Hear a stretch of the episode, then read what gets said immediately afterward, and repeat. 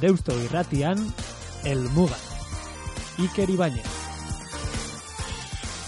Arratsaldeon guztioi, azken hilabeteotan Europa osoan garrantzi hartu duen gai bat izango dugu izpide.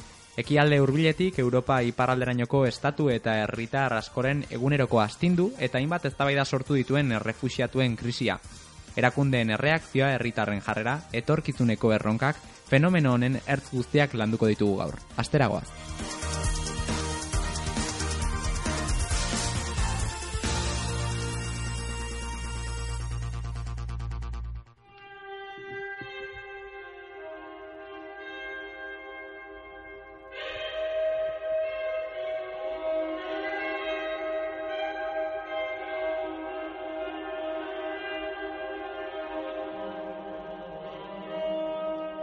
Bizi baldintzak, oinarrizkoak zenbaitetan, duinak besteetan, hori nahi izaten dute jaioterria utzi eta bizitza hobeago bat bilatu nahi dutenek. Helburua. Horren arabera daki egungo gizarteak pertsona bat edo bestea bereizten, sailkatzen. Jatorrizko herrialdetikat denboraldi baterako beste batera mugitzen dena da imigrantea funtsean, herrialde gatazkatsuak utzi eta bide batez kulturatik, erlijiotik, talde sozial batetik edo iritzi politikoetatik iesi doazenak errefusiatuak omen. Aldiz, burutazioak beste herrialdeetan martxan jartzeko ametsak dituztenak ditugu ekintzaileak.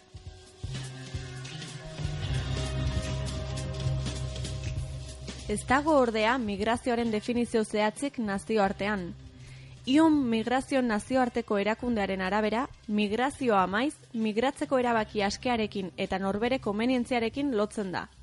Sailkapen bat egiten du edonola ere. Pertsona bat legalki beste herrialde batean sartzen den unetik, etorkin dokumentatu litzateke. Bizi maila hobeago baten bila dabilena eta bizilekua uzten duena beste herrialde batera joateko da etorkin ekonomikoa. Alegia, herrialde batean baimen legali gabe sartzen diren pertsonak izendatzeko erabili da kontzeptua. Eta iraungitako bisa izanez gero, hots, legez kanpo beste herrialde batean sartuz gero, arauz kanpoko etorkina da.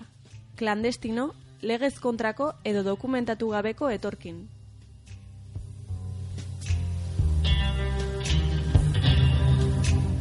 Nondik nora mugitzen garen eta zein helbururekin hori da kontua. Bakoitzak etiketa bat edo gehiago daramatza soinean, gizakiaren identitatea nabarmentzeko diren horiek. Etiketak. Etiketak baino ez.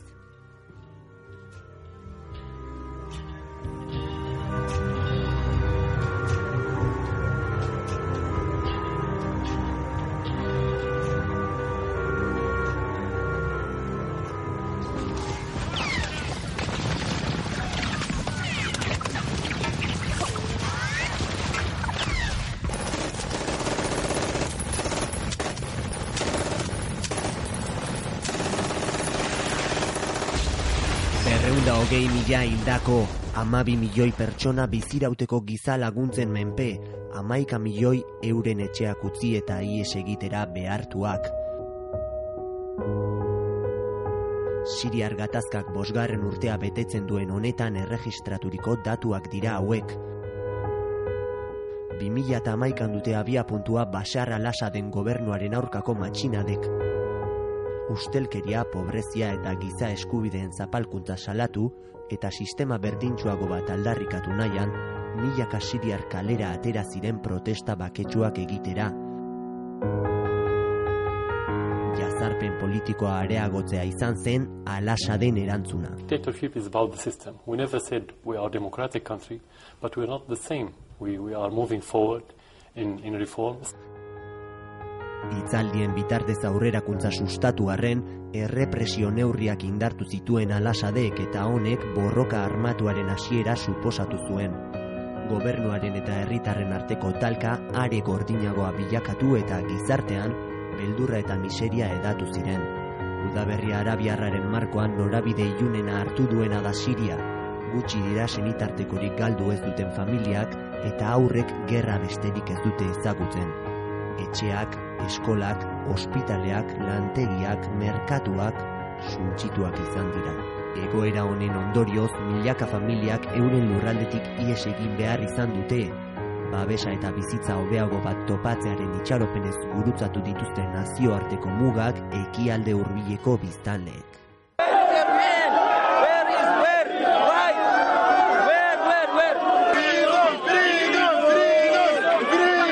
Not criminal. Just heard about human rights and freedom and dignity and they want to save their life. Etengabe aziden errefusiatu kopuruaren aurrean, Jean-Claude Juncker Europar batzordeko presidenteak neurriak lehen bailen hartzeko beharra azpimarratu du.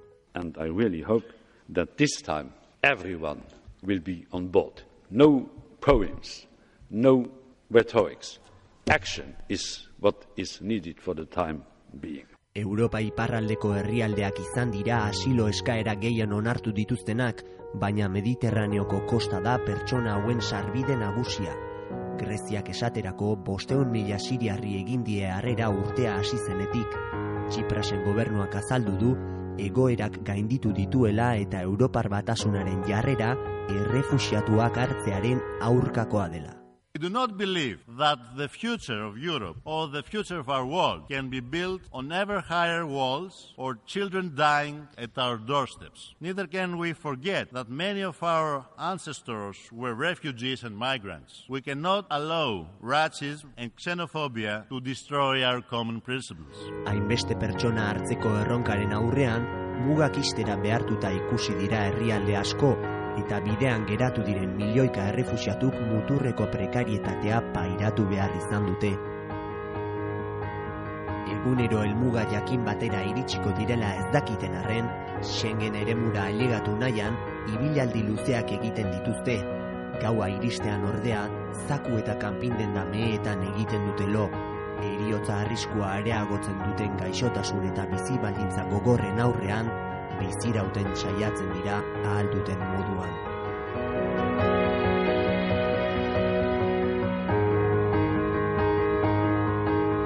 Adostasunak lortzen saiatu arren, Europar batasuneko kideek ez dute erabaki zehatzik adostu lau hilabeteren ostean. Hasiera batean eskaini behar zituzten eunda irurogei mila postuetatik zortzieun eta berrogeita amalau soilik eskaini dituzte oraingoz, kopuru hori irailean finkatu zuten estatuetako ordezkariek, baina gaur egun Europaren erretratua tankeek, mugen itxierak eta errefusiatuen bizi baldintza penagarriek osatzen dute. Erabakitzeko ezintasuna Europarlamentarien artean. Estatuk idazkok ez dute errefusiatuak jasotzeko borondaterik azaldu eta horri gehitu Italia eta Greziako hotspot edo erregistrogune asko ereki gabe daudela. Bi arrazoi horien gatikari datzeratzen batez ere eunda irurogei mila ieslari banatzeko plana. Baina Europako batzordearen arabera bada hirugarren arrazoi bat. Errefusiatu askok uko egiten diotela erregistroari. Beldur diote atzmarkak usteari eta zute joan nahi Irlanda, Polonia edo Espainiara, Suedia eta Alemaniara baizik eta atzmarka jaso gabe ez dago planean parte hartzerik. Horregatik burua ustea gaur zer egin erregistratu nahi ez duten horiekin. Ministroek informazioa ematera behartu nahi dituzte eta horretarako hainbat neurriari dira lantzen. Besteak beste bulegoetan gelditu araztea prozedura gogoz kontra egin dezaten. Neurri hau legezkoa den ala ez ez dago batere argi, berez asilo eskatzaileak ezin direlako horretara behartu, baina maigainean dago neurria eta onartuzkero kontran plaza gehiago eskaintzea aztertuko lukete ministroek. Europar batasunak eunda irurogei mila postu eskaini ditu asilo eskaera egin duten seireun mila pertsonentzat. Horri gehitu behar zaio Bruselako egoitzan hartutako erabakien ondorioz asiloen inguruko lege asko urratu izana. Giza eskubideen adierazpeneko amalaugarren artikuluak dioenez, edozen jazarpenen aurrean norbanako batek asiloa bilatzeko eta gozatzeko eskubidea du. Honen inguruko xehetasun gehiago ekarri dizkigu Ander Perezek.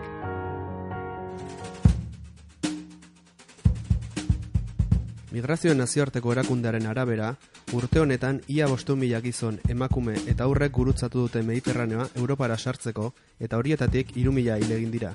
Eustatek kaleratu duen txosten batek dioenez, Europar batasunak berreunda mar mila asilo eskaera berri jaso ditu apirietik ekainera bitartean, joan den urtean baino euneko laurogeita bost gehiago. Alemania izan da asilo eskaera berri gehien jaso dituen estatua laroita bat milarekin, Europar batasunaren euneko hogeita mezortzia bilduz. Bigarren postuan dago Ungaria, hogeita mairu mila eskaerarekin, eta hirugarrenean Austria, amazazpi milarekin. Urtarrietik martxora bitarteko datuekin alderatuz, igoera nabarinak jasan dituzten estatuak, herbeerak, Letonia eta Austria dira. Datu horien arabera, asilo eskaera gehienak kontinentaren iparraldeko estatuetan egiten dira, eta fenomen hori ez da kasualitatea.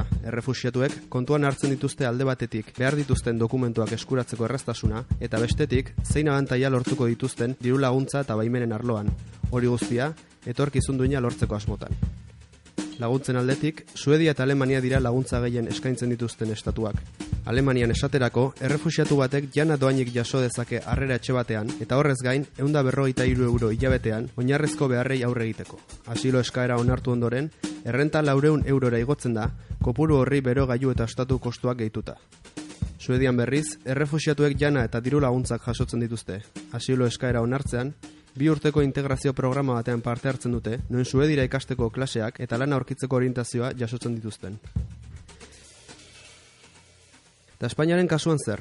Espainiak irumila xerun eskaera jaso ditu bigarren iruilekoan. Europar batasuneko euneko bat komazazpia.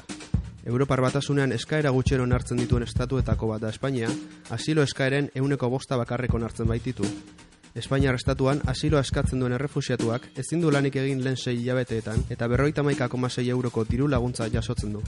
Horrez gain, garraio publiko erabiltzeko txartela eta urtean arropa erosteko irureunda iruro iru euroko diru laguntza jasotzeko aukera du. Baina zer egin behar du errefusiatu batek asiloa lortzeko? Lehenik eta behin, asilo eskaera aurkeztu behar du erakunde batean, Oikoena poliziaren gana edo atzerritartasun bulegora jotzea da. Ara joatean ezinbestekoa da asiloa eskatzeko arrazoia idatzi zematea. Eskaera aurkeztu ondoren, eskatzailea elkarrizketatu eta horren arabera, asilo eskaera tramitean izan den ala ez jakinaraziko diote. Ala bada pasaporteak kendu eta asilo eskaera txartela eta aterpea jasoko lituzke eskatzaileak. Txartelak Espainian geratzeko baimena emango lioke, eta bertako beste edozeinek dituen eskubideak izango lituzke, ala nola osasuna hezkuntza eta laguntza eskubideak. Asilo politikoaren eskaerari erantzuna emateko barne ministerioak duen epea bi urtekoa da. Txartelak sei hilero berritu behar dira, eta denbora tarte horretan asilo eskaera onartu ezean, berrikuntzarekin batera jasotako bigarren txartelak lan egiteko eskubidea emango lioke. Eskaera onartuz gero, iraupen luzeko txartel bat jasoko luke eskatzaileak, lan egiteko eta bizitzeko baimenarekin batera. Asiloa ez bada onartzen, elegitea aurkezteko aukera ere badu asilo eskatzaileak, baina bitartean txartelik gabe geratuko litzateke. Gurean, mila errefusiatu hartzeko konpromisoa hartu du Eusko Jaurlaritzak, Gipuzkoak irureunda hogeita mar, Bizkaiak bosteunda hogei eta Arabak eunda berrogeita mar lagun hartuko ditu. Momentu zurte amaierarako berreun lagun hartzeko helburua dutela azaldu du Josu Erkoreka bozera maileak eta Euskal Erakundeen arteko elkarlana garrantzitsuena dela nabarmendu du. Nek eh, jarrera iraunkorra eskatuko duenez, eh, errefusiatuen egoerak normalean denporean iraunkorrak esaten direlako, hemen preminezkoena, beharrezkoena momentu honetan, e, zera da, elkarlana e, adostea eta erakundeen arteko koordinazioa bermatzea. Gaur egun ordea, hiru errefusiatu besterik ez dira iritsi Euskal Herrira, azaroaren zazpian bilbora iritsi eta gizarte zerbitzuetan sartu dituzte. Zehar Euskadi da gurean asilo eskaera zarduratzen den erakundea, laurogeita marra asilo eskaera tramitatzen ari dira dagoeneko, eta horien artean aurkitzen dira hiru errefusiatuak. Hauek hiru eta bederatzi hilabete artean itxaron beharko dute errefusiatu estatusa lortzeko. Bitarte horretan, zehar erakundeak errealitate berriari aurre egiteko laguntza eskainiko die, kultura, gizarte eta ohitura berriak ezagutu eta euskaldunen artean euren tokia topatu dezaten.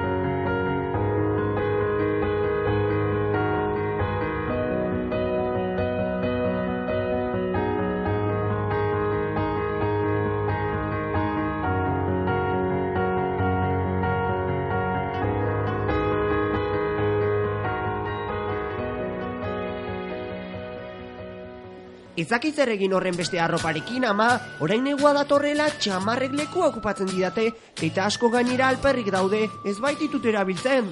Badakizu zer egin, seme, bereiztu behar ez dituzun arropak eta orain datozen errefuxatuentzat gordeko ditugu. Gogoratu, urtarrieko larun bat orotan, arropa bilketa egingo da Tolosako, Andoaingo, Donostiako eta Zarautzko udaletxetan. Karita.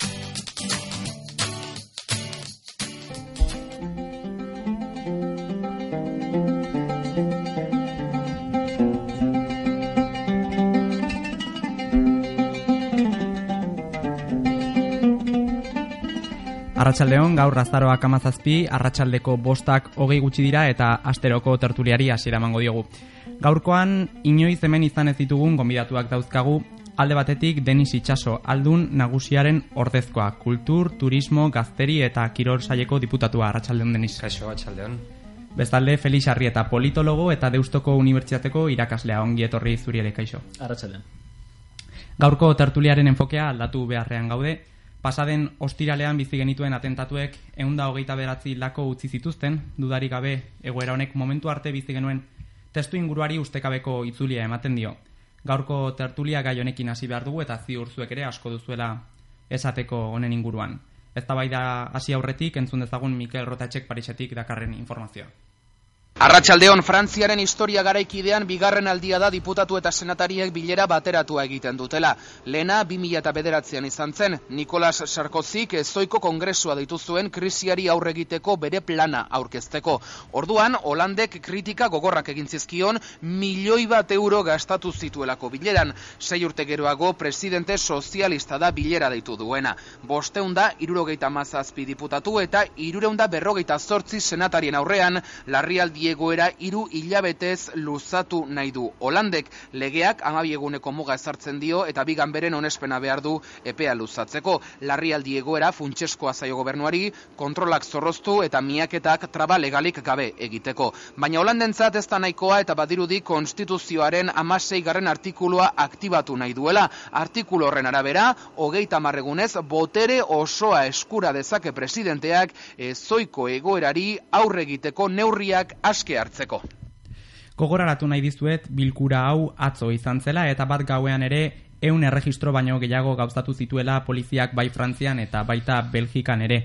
E, emergentzia egoerak ematen dio babesa Frantziako gobernuari egin dituen ekintzetarako gainera Sirian eraso bortitzarekin erantzun zuen Frantziako gobernuak bartere e, nazioarteko liderrak, Obamak, Putinek, Cameronek, babes, nazioarteko babesa ematen diote Frantziako gobernuari, eta orain bai, jakin nahi dut, nola baloratzen dituzuen zuek Frantziako presidenteak hartu dituen lehen neurriak, deniz zurekin hasiko naiz. Ba, nik uste dut, e, neurri horiek e, kontestualizatu egin behar direla apur bat, e, orain Frantziak eta seguraski Europosoak bizi duen ezoiko e, egoera horretan, ez? E, nik uste dute hain egoera excepzionalean e, erabaki eta erantzun excepzionalak ematean normala izaten dela eta neurri batean ba, bada ere ba, jendea lasaitzea edo jendeari segurtasuna emateko e, borondate bat, ez? Nik uste dut holandek erakusten duena.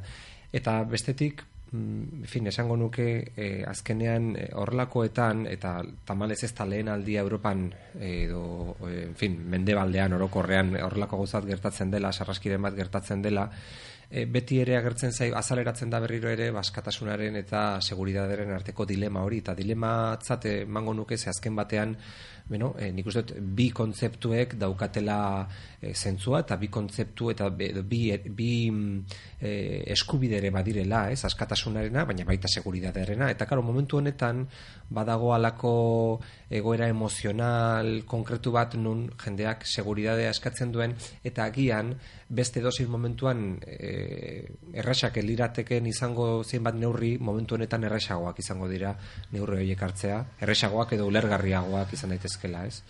E, eta kontestu horretan ulertzen dut nik e, bere, bere reakzioa. Nola bait, neurrizkoak izan direla uste duzu?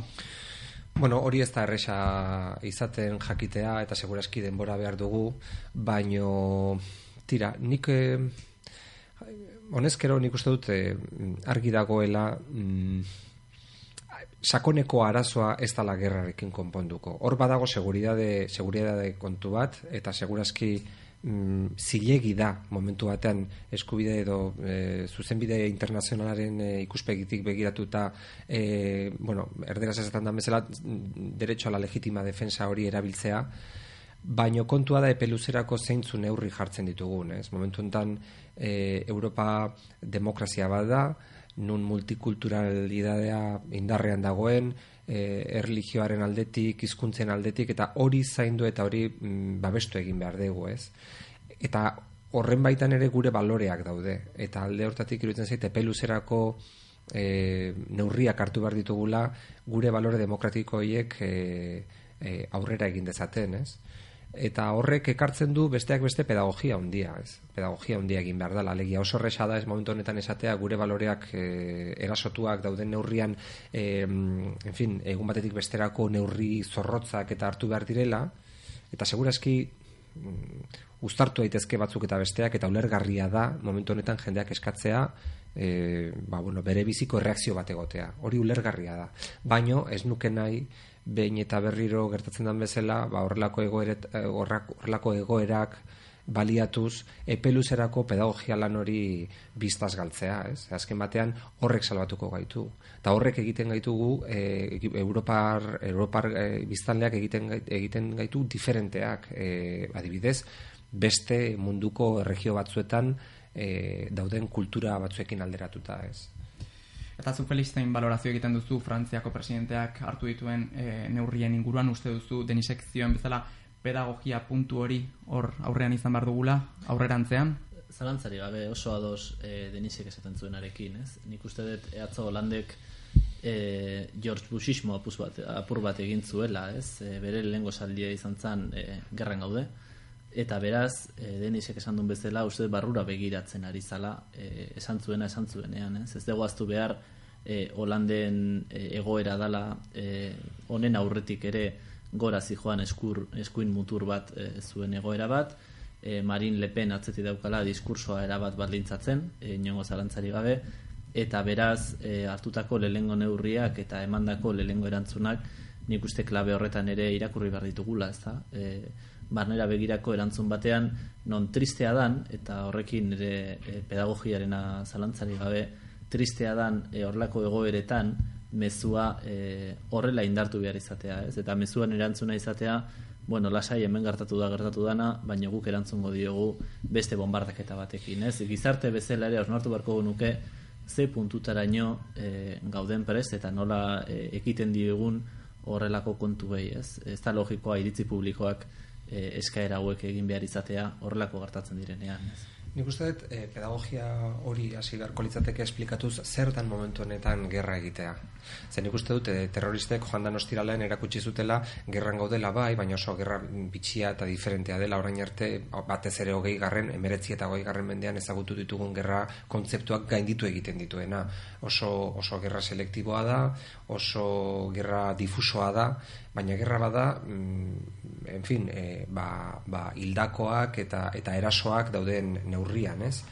E, hori esan da, nik e, pedagogia aldarrikatzen dudanean eskatzen dut esatea baita ere selektiboki zer dan e, erasotu edo zer dan gainditu nahi dena. Zeinen kontragoa zen, ze azkenean arazoa edo arriskua etorkizunera begira da, ba, gure gazteek eta orokorrean biztaldeek pentsatzea erlijio oso baten e, kontragoa zela eta, eta kultura oso baten kontragoa zela zeintzuk dauzkaten ba, beste balore batzuk eta nik uste gure baloreak e, demokratikoak diren enean bere arazoekin eta bere aldeko eta kontrako kontuekin e, defendatu behar dugula besteak beste e, hoien barruan dagoelako multikulturalismoa eta tolerantzia ez?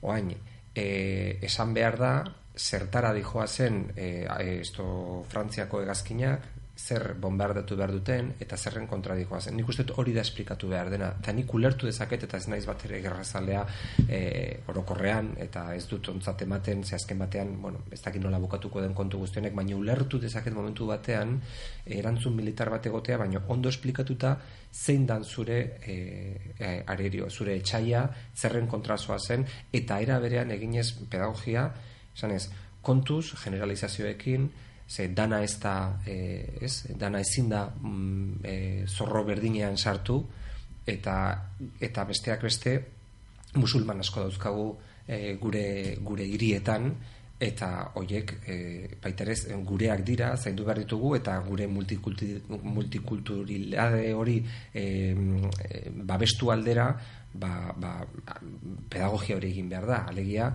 ez tala dana e, zorro berdinean sartu behar eta bere iztuten jakin behar degula e, gaizkileak zeintzuk diren eta zergatik funtzionatzen duten eta mm, en fin, gero kultura orokor bat edo kultura oso bat ez bueno, horbiak entzun da ikusten dugu aman komunian jartzen duzuela e, ezkuntzaren kontua, e, jorratu beharreko zerbait dudarik gabe. Orain, Gipuzkoako biztanle bezala e, eta pixka bat e, Franz Hollandek harturiko e, erabakiak alde bat utzita, zein da biztanle bezala, Gipuzkoako biztanle bezala, gertaturikoaren inguruan egiten duzuen valorazioa, egun da hogeita beratzi, lako irure egun zauritu baino gehiago, nola jasotzen duten pixka bat informazioa ostiral gauean? Bueno, ba, e, kezka ondiarekin, ez? E, kezka ondiarekin, uste dute Europan ez gaudela salbu inoiz horrelako gertatzea. E, e, besterik e, gero denisek esan duena, ez? Zeinen aurka edo nor da beste aldean daukaguna. Nik uste dut fen, horrelako fenomenoek e, zalantza asko sortzen dituztela e, parean daukagunarekiko eta ez dakigu ez helbururekin ez nola eta ez e, segurazki orain arte bizi izan degunaren zerbait diferentea eta oraindik oso goiz da jakiteko honek ze hartzun izango duen baino e, izango duela argi dago eta negero nik egin nuen beste ausnarketa bat segurazki gero hitze duguna da gure komunitatearen zentzua zein da ez? Eta nola ukitzen gaituen e, Parisen gertatzen den zerbaitek baino ez gaituen berdin ukitzen e, urrunean gertatzen den zerbaitek ez? Edo urrunago gertatzen den zerbaitek. Eta beraz uste dut Gipuzkoar bezala, Donostiar bezala, edo Euskal Herritar bezala, edo X bezala, Europear bezala, seguro eski inberko nuken ausnarketa bada, zergatik gure komunitatearen zantzua ematen diogu ez Europari bakarrik, ze Kalifornian horrelako zerbait gertatuko balitz, agian deno jarriko nuke Facebookean baitare gure banderatxoa, ez? Mm. Eta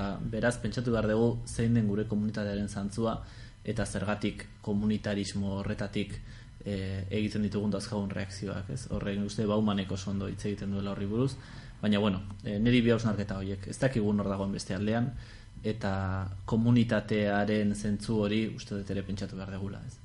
Eta zuk deniz munduko biztan lebezela, baina baita ere gipuzkoako biztan lebezela, Felixekor bere bi hausnarketak erakutsi izkigu, zeintzuk dira zuk egintzen dituen hausnarketak, zein balorazio egiten duzu, e, hainbeste hildako eta zaurituen inguruan?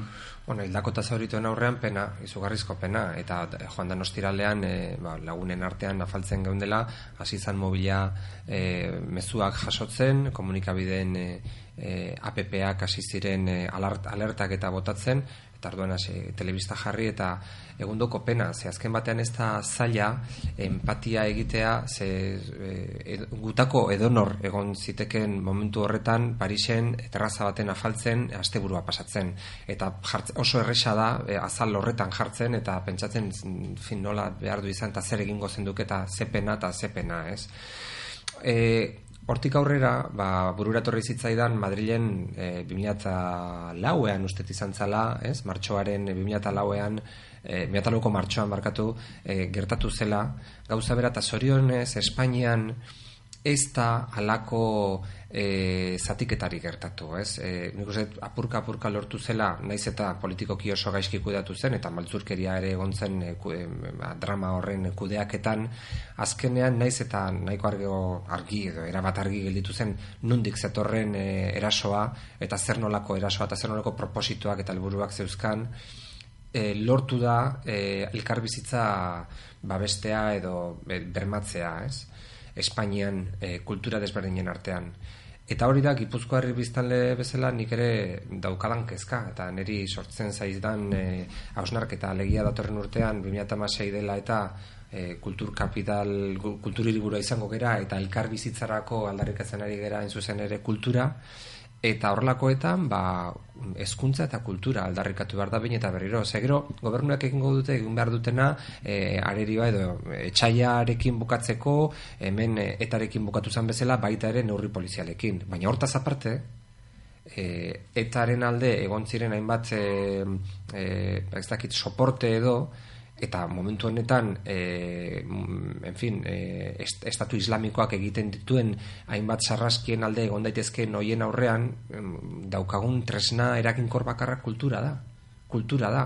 Kultura da e, ezitzeko jendea jende berria tolerantzian diferentzian beste mundua ulertzeko modu desberdinak daudela e, eta errespetoan ez Eta badakit hori batzutan gelditu daiteke hitzutsak bezala edo epeluzerako borondate honeko kontuetan, baina eske etzait beste gauzari bururatzen.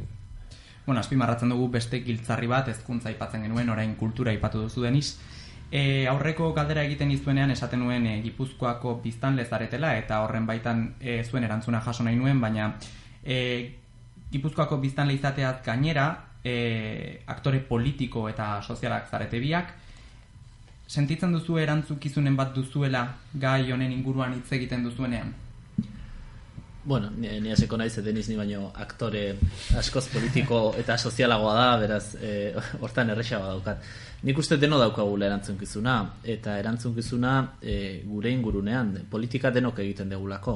Eta e, politika egiten da gure egunerokoan, gure auzoetan, e, medioetan, Twitterren berdintzainun. Eta hori da politika egitea e, neri dagokidanez, e, uste badaukadala ardura bat, ba, e, nere transmisioan, esan nahi dut, ba, zer, ze ideia transmititzen ditudan eskolak ematen ari nahi zenean, zer transmititzen dudan e, komunikabidetan nagoenean, eta bueno, eta horretan ikuste argi daukadala, eta horretan bandator hemen esaten ari gerenarekin, ez, ez dala inor estigmatizatu behar, pentsatu behar degula ze erantzun mota eta ze gizarte mota nahi ditugun, eta hortik irakurri behar degula. Integraziotik askoz gehiago, e, beste erantzun motatik baino, ez? Baino nik hori bai azpimarratu nahiko nuke, ez dakit uste deniz erado egongo dala nerekin, e, nien naizela beste inor, baino aktore politikoagoa denok egiten degula politika, eta denok daukagula erantzunkizuna gizartean e, gai hauei buruzko joera bat izateko, ez? Bai, era bat, era bat ados, Felixekin, ikuste dut azkenean denok daukalagula arduraren bat, eta besteak beste, ba, bueno, bakoitzak bere esparruan, ez? E, edo e, niri bai gustatuko litzai dakela, ardura hori horrek eukitzea isla da, e, ba, bilera e, arruntetan, ez? E, lagunekin zaudela, e, e, lan, lan, e, lankidekin zaudela, e, zure bizilagunen e, bilera bat dagoela, horrelako gauzak ateratzea, ez? Eta ez dadila gelditu bakar bakarrik ba oso esparru pribatuan, ez? Honi buruz hitz egin dadila.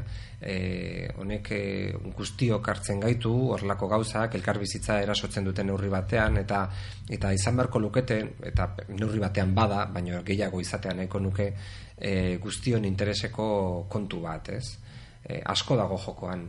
Eta bentsa bertan, e, ingleseko klaseak ematen nengoen, eta elkarrizketa bat eukidugu dugu inglesez, e, irakaslearekin, eta hori ari ginen hitz egiten, zemateraino gazteek, gazteek, daukate argi mm, demokraziaren e, balioa. E, batek esaten zuen demokrazia dela airea bezala, ez? Ausna, e, e, az, aire hartzen duzunean etzera konturatzen hor dagoela, baina hor dago e, gertatzen da airea espadin bada gehiegi poluzionatu degulako mundua hor egoten jarraituko du. Baina demokraziak espaldin badugu egunero defenditzen eta espaldin badugu baloratzen eta espaldin badugu balioan jartzen ez da egongo. Eta badaude zenbait herri nun demokrazia e, e, usteldu egin den eta, eta edo urtu egin den edo, edo eta demokraziak egunero dauzka erasoak eta egunero dauzka e, ez bakarrik eraso fisikoak, e, atentatuak, e, ba, libertad de prensa hor dago, e, generoen arteko, genero, generozko politika, oza, asko, gauza asko dago demokrazia mm, kinkalarrian jarri dezaketenak, eta alde hortatik, ez da honek balio barko luke demokrazia, askotan hitz egiten den polit, hitz lodi hori, potolo hori, ba, defendatzen eta balorean jartzen jakiteko, ez. Nik bai esango nuke, ah, bakatu, eh? Ez, ez, Nik bai esango nuke e, badagoela kontzientzia bat e, gazteen artean, edo bintzan nik harremana daukadaren artean, e, bueno, gazteriko diputatu bazuzea, ja, esango diazu hortan, e, badagoela kontzientzia bat, baino e, demokraziatik jaizten malin bara gatazkara eta gatazkaren eraginetara, uste dut horretan eta hitz egin dugu behin baino goiagotan, ez? Badagola e, amnesia puntu bat gizarte honetan, seguraski e, guk bizi degunetik edo bizi izan degunetik abiatuta, e, beste arlo batzutara ere zabaltzen dana, ez? eta orduan nik uste horretan bai egin behar degula lan e, ez gurera bakarrik baizik eta mundura begira ere balioiek zeintzu diren mm. gainean jartzeko ez. Biok hitz egin duzue arduraz eta aurrera segi baino lehen e, arduraren inguruan galdera bat egin nahi nizuen e, edabideek e, egin dute Pariseko atentatuaren estaldura handia, ez? E, eta jakin nahi nuen zein uste duzu dela edabideek duten ba ardura hori e, mezu eta ideia zabaltzen dituzten ainean edo e, estaldura egiten duten moduan, ez?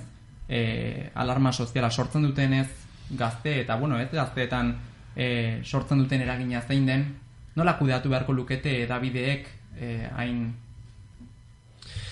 Bueno, ez da erresa izaten, ez? Nik ez ditut kom, e, komunikabide guztia jarraitu, baina orokorrean nahiko tratamendu razonablea egon dela iruditzen zait. Nik uste komunikabide edabideek jakin behar dutela beti e, badagoela alako morbo puntu bat asetu behar estena. Eta demanda egongo da, ten, egongo dira eta buruan dauzkagu danok ba, zenbait telebista kate e, oso, oso eduki, en fin, e, e, kezkagarriak edo debatibleak izan daitezkena jartzen dituztenak eta beraien arrazoia beti izaten da honetarako ere badagoela demanda. Eta demanda dagoen neurrian eman egin behar dugu ditugu zenbait irudi zenbait demanda beti egongo da morboa e, ez dakit baldintza human giza baldintzan dagoelako eta baina hori ez da zuzen e, asetu behar dan kontua oso, oso gainera gauza primarioa da hori ez nik uste dut komunikabidet beti ere batez ere publikoek daukatela ardura bat eta ardura hori dela informatzea eta debate kritikoa sortzea Eta alde hortatik, informazioa bezain importantea izan deteke gero debateak. Eta ikusten ari gerana da, beti, ba, behin eta berriro gertatzen da. Mesela, Frantzian, gure asko, asko, asko zere herri aurreratuagoa eta kultuagoa den neurrian, bertan ematen diren eztabaidak oso maialtukoak direla. Telebista Espainia mailan, bentsat ikusi izan ditut zenbait e, komunikabide, nun eztabaidak ematen diren, baina askotan izaten, izat, bilatzen dutena da, mutur-muturreko e, iritziak, horrek polarizatzen duenez, basko ba, ere, ez dakit interes handiagoa sortzen duelako edo. Baina nik uste dut, hemen adibidez, naiz eta baton batzuk pentsatu dezaketen, Felixetan, Felixen eta nere arteko iritziak ez ez direla hain e, urrun, hain urrutieikoak naiz eta horrela izan, interesgarra izan daiteke, ze batek, mm, ba, ez dakit, ba, jarri dezake matiza puntu batean eta besteak bestean, baino interesgarria da, eta ez tezu zertan oioak bezala, ez, e, plato batean jarri oso muturreko iritziak dauzkatenak. Bai, horretan, e, e, bedenizek esantzen zunarekin, nik laguna badauzkat e, Parixen denok izango ditugu segurazki ezagunakan, eta beraiek beti azpimarratzen zuten e, e, hango tertulien eta hango e, komunikabideen e, trataera diferentea, ez, honekiko. Nik uste dut komunikabidek badaukatela ardura e, garrantzitsu bat, e, uste dut askotan e, jotzen dela errexena komunikatzera eta ez importanteena komunikatzera, eta hor bilatzen dela gatazkaren puntu bat. E, kasu honetan, e, ez dakit horrela izan da, nik uste beti ez dela denetatik egondana, baina orokorrean ardura egondala iruditzen zait, Eta gero badaukagu beste puntu bat aztu behar ez deguna, komunikazioa e, beti e, biko prozesu badala, ez? Eta biko prozesu horretan beti begiratzen diogu e, komunikabideari, baino ez, inoiz ez gure buruari, eta horre kritikotasunez begiratu behar degunak Google guera, ez? Zain dela pare bat urte entzunion e, diario.eseko e, zuzendari ordeari, eta hain bere izena nahiz gogoratzen, Rodríguez uste zala, e, eta berak esaten zuen, los periodistas han dejado de ser e, los porteros de discoteca de la verdad eta maila batean e, gertatu da hori, ez? Deno daukagu akzesoa ez da izen bat iturritara, baina jakin behar dugu akzeso hori ere diskriminatzen, ez? Eta, eta gu geu bihurtu gera iturri sare sozialetan. Zalantzari gabe. eta gu geu gera hori diskriminatzen jakin behar dugunak. Mm, mm. Ez? Eta hori ez digu inork ematen. Hori gure kritikotasunak ematen digu, ez? Beraz jarri ezagun ispilua bi alboetan, ez? Mm. Horrengo batean eutxiko diogu edabideen papera paperaren inguruan hitz egiteari, eh, esan nahi nizuen, e, bueno, hilabeteak dara matzagula, Siriako gatazkaren inguruko albisteak jasotzen, baina inflexio puntu bat egon zen Greziako kostaldetara ehunka pertsona iristen hasi zirenean. Gatazkak urteak dara matza, baina orain bat bateko etorrera izan zen. Europak eunda irurogei mila postu eskaini ditu asilo eskaera egin duten 600 mila pertsonentzat. Horietatik, Euskal Autonomia Erkideoak gutxi gora bera mila refusiatu jasoko dituela badakigu, eta jakin nahi nuen zein izan zen zuen erreakzioa ikusi zenutenean etorrira masibo hori ez onera Euskal Autonomia Erkideora baizik eta Greziako kostaldetara. Ba, nik pentsatu nuen nengo gauza, bintzat irudikatu nuen berua e, realidade hori izan zan izango zala bene-benetan e, hogeita bat garren mendeko lehenengo argazki potoloa. Alegia, Europa barruan, e, Europa barruan edo Europara iristen eta Europak banatzen e, refusiatu mordo hori ez. Gero konturatu naiz, e, ni baino lehenago beste norbait ere pentsatuko zuela argazki hori agian etzala oso egokia eta orduan erabaki dute modu oso e, ez dakit ba, akuenta gotas esaten den bezala, ez? E, dosifikatuan e, egingo dela, segurazki ez delako argazki hori nahi, ez? E, azken batean, bueno, ba, nahiko gogorra izan daitekelako. Baino, honi guztet erronka ikaragarria dela e, mendebaldeko gizarteentzat eta baita gurera begira ere erronka dela, baino erronkan aurrean gizarte honek beti egin izan duen bezala, ba erakutsi bar dugula gure e, ezakit gure gauzarik onena, ez? Da da solidaridadea, ez da solidaridade puntu hori, eh nik uste erakutsi dutela hainbat familiek bere izen eman dutenean e, prest agertu dutelako bere burua mm, bere etxeetan e, refusiatua jasotzera, azkenan ez dirudi horrela izango denik, baina ondo dago jakitea jende horretarako prestere badagoela, eta espada bere etxeetan hartzeko, izango da beste lamatzuk egiteko, ze azken batean etorriko direnak e, ba, gabeziak eukikutuzte, beharrak eukikutuzte, eta, eta lagundu egin beharko zaie hemen e, sozializatzen eta gizarteratzen. Eta aldortatik e, ni oso fin, oso optimista sentitzen naiz, hemen agertu den gipuzkoan bentzat, eta horrokorren e, Euskal Herri osoan esango nuke agertu den e, errekzioarekin. Bide batez esango nuke aukera polita dela baita ere gure, guretzat. Aukera polita da, e, askotan ba, gure arazo zarrak ere identidadearen kontuan, eta horrelako kontuetan, urtu egin ditzaketelako realidade berri hauek, ez? Urtu esan komplexutasun handiagoa emanez, ba, gure barruko e, ba, identidade gatazka e, oiek, ba, igual, ja momentu enten, e, hogeita bat gerren mendean, eta mundu globalizatu honetan, ba, errealidade edo, edo arazo berri hauekin, ba, bueno, agian alde hortatik aurkitu dezaketela kauze edo konponbide bat, ez? Bai, eh, nik uste dut e, Europaren ideia bera jarri zutela auzitan, ez? Eta e, nik askotan ikusi nuenean pentsatu nuen, bueno, zer saltzen dugu Europari buruz e, kanporagoa zenean, zer da Europa? Europa ez da e, batasun politiko bat, ez dago, ez daukagu atzerriko ideia bat, baina bueno, saltzen dugu nola bait, ongizate estatu bat badaukagula, ongizateren inguruko ideia bat, welferraren ideia honek saldu dezak Europa atzerrian, ez? Eta uste dut e, hau hasi zanean eta hasi zirenean Italiako, Greziako kostak, esan honek auzitan jartzen du Europaren ongizatearen ideia mm. baita, ez? Mm. Bi zentzutan, Europako ongizate hori izateko beste batzuk seguraski ez daukate eta eta horren narira bizi gera eta beste bat kapaz izango gera gure ongizate ereduak mantentzeko eta gure ongizate ereduak aurre egin al izango dio e, egoera honi lelengo impresioek ez ezkoa emate zuten, ez? Ez gerala kapazak izan, ez da lehen denisek aipatzen zituen balio minimo hiek mantentzeko ere ez. E, Oin ikusiko dugu zergatik agian, eh? baina, bueno, niri e, ideia burura torrezte dana ongizatearen nahi izan zen. E, mm. benetan hau balin bada Europa, ondo erantzuten ari gera. Hortxe gure bi konbidatuen hausnarketak egindako galderaren inguruan, fenomenoa garatzen joan zen ainean, gerozte eta oi hartzun handiago hartu zuen, bai edabidetan, baita gizartean ere, eta etorrera horietako protagonistak definitzeko terminologia baten beharra izan genuen. Etiketak izendatzearen hain zuzen. Entzun dugu nola definitzen dituen, entzun dezagun nola definitzen dituen arantxa izagirra abokatuak errefusiatu eta etorkin terminoak.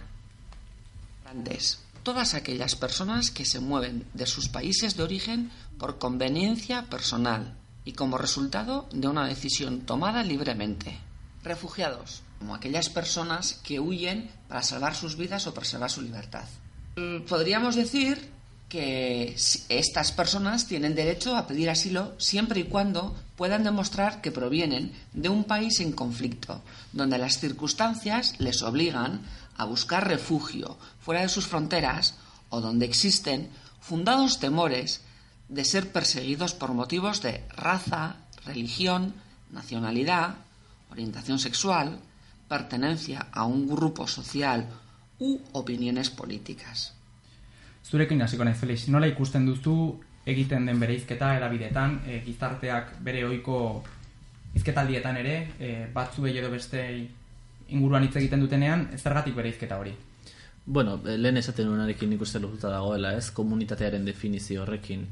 Asko zerrexagoa da, aipatzea solidaritza e, errefusiatuen kasuan, zeinetan badakigun beraien herrian kausa konkretu batzu dituztelako, badakigun, edo horre suposatzen dugun, gizarte bezala, horreati datozela, e, inmigrante deitzen diegun, hoien kasuan baino, ezen datoz kasuriko berenean lan egitera, baina eske lan aguri ere falta zaigu, ez? Esan da, diskursoa edatzen jundan hori da.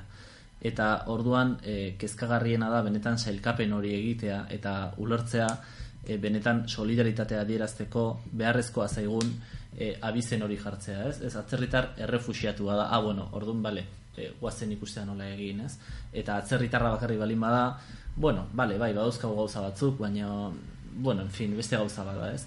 Hor pentsatu behar dugu hiritartasunera sartzeko baldintzak e, nola gauzatzen ditugun eta nola egin behar dugun benetan e, seguraski izaera bera daukan fenomeno bat eta zari geralako ez, e, berdin du Latin Amerikatik edo Afrikatik datorren atzerritar bat ez dator denbora pasatzera, dator seguraski bere herrialdeko baldintzak ez diralako beren akortarako, ez da? Eta modu batetara horrek e, maila batean ez berdin du, baina nik uste du intasun eta tratamendu aldetik e, bueno, ba, berdin tratorko nituzkela, ez da? Zergatik Siriakoak etorkin baina errefusiatu eta gure kostaldetara Afrikako iparraldetik iristen direnak etorkin bezala tratatzen ditugu, Denis? Ba, galdera ona da, ze azken batean errefusiatuak dira ba, bai arrazoi ekonomikoak izan ditzakete, e, hilala biziko en fin, arazo edo, edo arriskua eukidezakete, baina azken batean ba, egoera bueno, bizi, bizi baldintza minimo bat bilatzen ari diren pertsonak dira, ez? Nik uste dut e, agian apur bat amalgarri izan deteke hau hartzea, baino baliteke e, Siriatik e, eta batez ere Siriatik, ze Eritreoak eta Irakiarrak ba ez daukate perfil berdina, ez? Baina Sirian ikusi deguna izan da, ba bueno, mm, er, klase ertaineko jende asko, nun bizkat Eleno Felixek esaten zuenaren hildotik, ba agian empatia handiagoa edo e, zabalagoa erakusten dugun e, oksidenteko gizartearekin, ez? Bai, estatu batuan Bostonen, New Yorken, Parisen, Londresen izan, e, ba, askoz ere gehiago zirarra handiagoa ekartzen digu, e, Egipton edo, edo beste Asiako edo zein herritan gertatzen diren gauzak baino, ezta?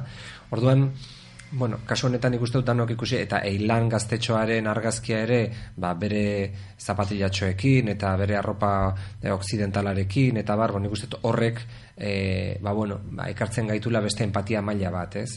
Momentu honetan, errefusiatuak dira eta egundoko solidaridade olatua e, jaso da gure, gure gizartean, eta ez dago bat ere gaizki kontua da hori sosteniblea egitea, luzera begira. Eta sosteniblea egitea da, ez gaitez, ez, ez da dila moda bat izan, ez, ez, ez da dila inor konfundituta pentsatu temporada bat pasatzera datozela, ez da dela kontu jator batean e, e, bihurtu, baizik eta konturatu gaitezela zenbatera inoko sakontasuna daukan arazonek, zergatik datoz, printzipioz ez zutela ona etorri nahi, eta, eta gero saia gaitezen ulertzen baiterek nondik eta zergatik datozen. Tan, hortan ere, saietuko gera diputazioetik, ba, pedagogia lan hori egiten, izan ere importantea izango da gure gure herrietan hartzen baldin baditugu, ba jakitea, e, zenolako pertsonak diren, zenolako kultura daukaten, baita ere, ba, alden neurrian, alik eta harrera oberena, edo e, o, alik eta oberen ulertu dezagun e, bere ibilbidea, ez. Diputazioaren papera ipatu duzu, eta horren bidean nik galdera egin nahi nizuken, nola landu behar dute gure instituzioek, bizi dugun e, emergentzia egoera ez bakarrik frantzian, e, ja mundu mailan ez, e, zein izan barko litzake orokorrean instituzioen papera? Zuri gainera gertuko harrapatzen zaitu horrek? Bai, bueno, nik uste dut orain arte nahi kondo ibili gerala instituzioek erakundek alde batetik elkarlanean e, Euskal Herrian zorionez edo zoritxarrez egundoko struktura instituzionala daukagu e, oso gainera zatikatuta daude zatituta daude eskumenak eta kooperazioaren aldetik nik uste dut erakutsi dugu lasia zieratik e, elkarlanerako pres gondela Eusko Jorleritza diputazioak, udaletxeak eta elkarlanean ondo koordinatuta ba nik uste dut e, e, agertu daitezken baldintza eta kasuistika desberdin guztiak e, ba beste o, e, kasuistika guzti horiei erantzuteko gaitasuna badaukagula alegia e, zerbitzu sozialak dauzkagu e, etxe bizitzak e, dauzkagu eskolak dauzkagu sistema osasun sistema badaukagu eta guzti horretan gizarteratze kanpotik etorreko diren errefusiatu guztioi gizarteratze lanak egiteko badanon elkarlana ezinbestekoa izango da. Talde hortatik uste dut uste dut mm, eta humiltasun oso esan, esaten dut, baina uste dut e, e, e, en fin, e, nivel instituzional guzti guztiek erakutsi dutela ez bakarrik borondatea, baizik eta nahiko nahiko efizientzia mm, altua, esango nuke. Bai, bat nator denizekin, uste dut gure erakundeak prest daudela eta badukatela barrenatuta gainera lan hori e, aspalditik, orain errefusiatuekin, baina esan beharra dago nik uste dut etorkinekin ere e, euskal erakundek egin dutela eta egin zutela eta egiten ari direla e, sekulako lan bat gizarte zerbitzuetan e, adin txikiko babesgabeekin marrokosetik zetozenak egoatzen nahi dela urte batzuk egontzala e, sekulakoa eta bueno uste dut lehen izan dugun bereizketa hori gizarte mailan egiten dena eta segurazki hor lan egin beharko duguna hori bereizteko uste gure erakundeek e, argi daukatela beraien lana hortan zein den nola jokatu behar duten, batzuekin eta besteekin, eta horretan e, presutasuna erakusten ari direla, eta zalantzari gabe denizek esan duen bezala, badagola sensibilidadea eta koordinazioa honetan behintzat, bai. Bueno, tertuliari amaiera ematen joateko jakin nahi nuen e, instituzioen hildo horretan, haber uste duzuen e, bertatik egin nahi duzuen lana eta helarazi nahi dituzuen mezuak ongi helarazten dituzuen jendearengan, gizartearengan uste duzuen e, kontzientzia sortzen laguntzen duzuen instituzioen aldetik? Ba, nik uste dut baiet. Nik uste dut pentsa saiatzen gerala, ez dakit lortzen dugun ala ez, baina adibidez, e, e, krisia, errefusiatuen krisia azaleratu zenean, e, diputazioak e, ageri, bueno, ba, e, agertu zuen ba, iritarrekin lan egiteko asmoa eta alden neurrian ba, iritarren borondateak analizatu nahi genuela eta jaso genuen erantzuna bai udaletxeen bitartez eta bai iritar zuzen eta ONG-ren bitartez egundokoa izan zen, ez?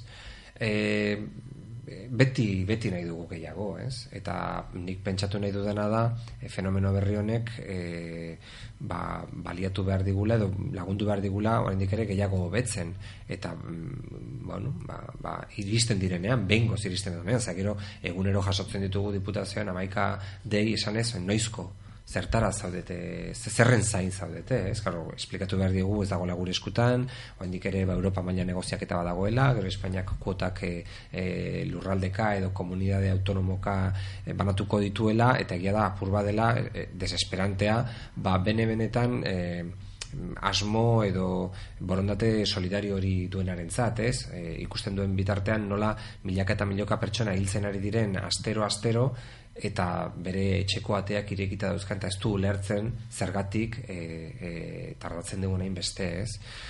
Hori esan da e, ba, nik nahiko nuke pentsatu ba, bueno, lortzen ari gerala sensibilizazio lortzen edo, mm, esango nuke segurazki alde zarretik ere bat zegoela ez? Behar bada filtro burokratiko gehiegi hor aipatzen zenuen prozesu horretan.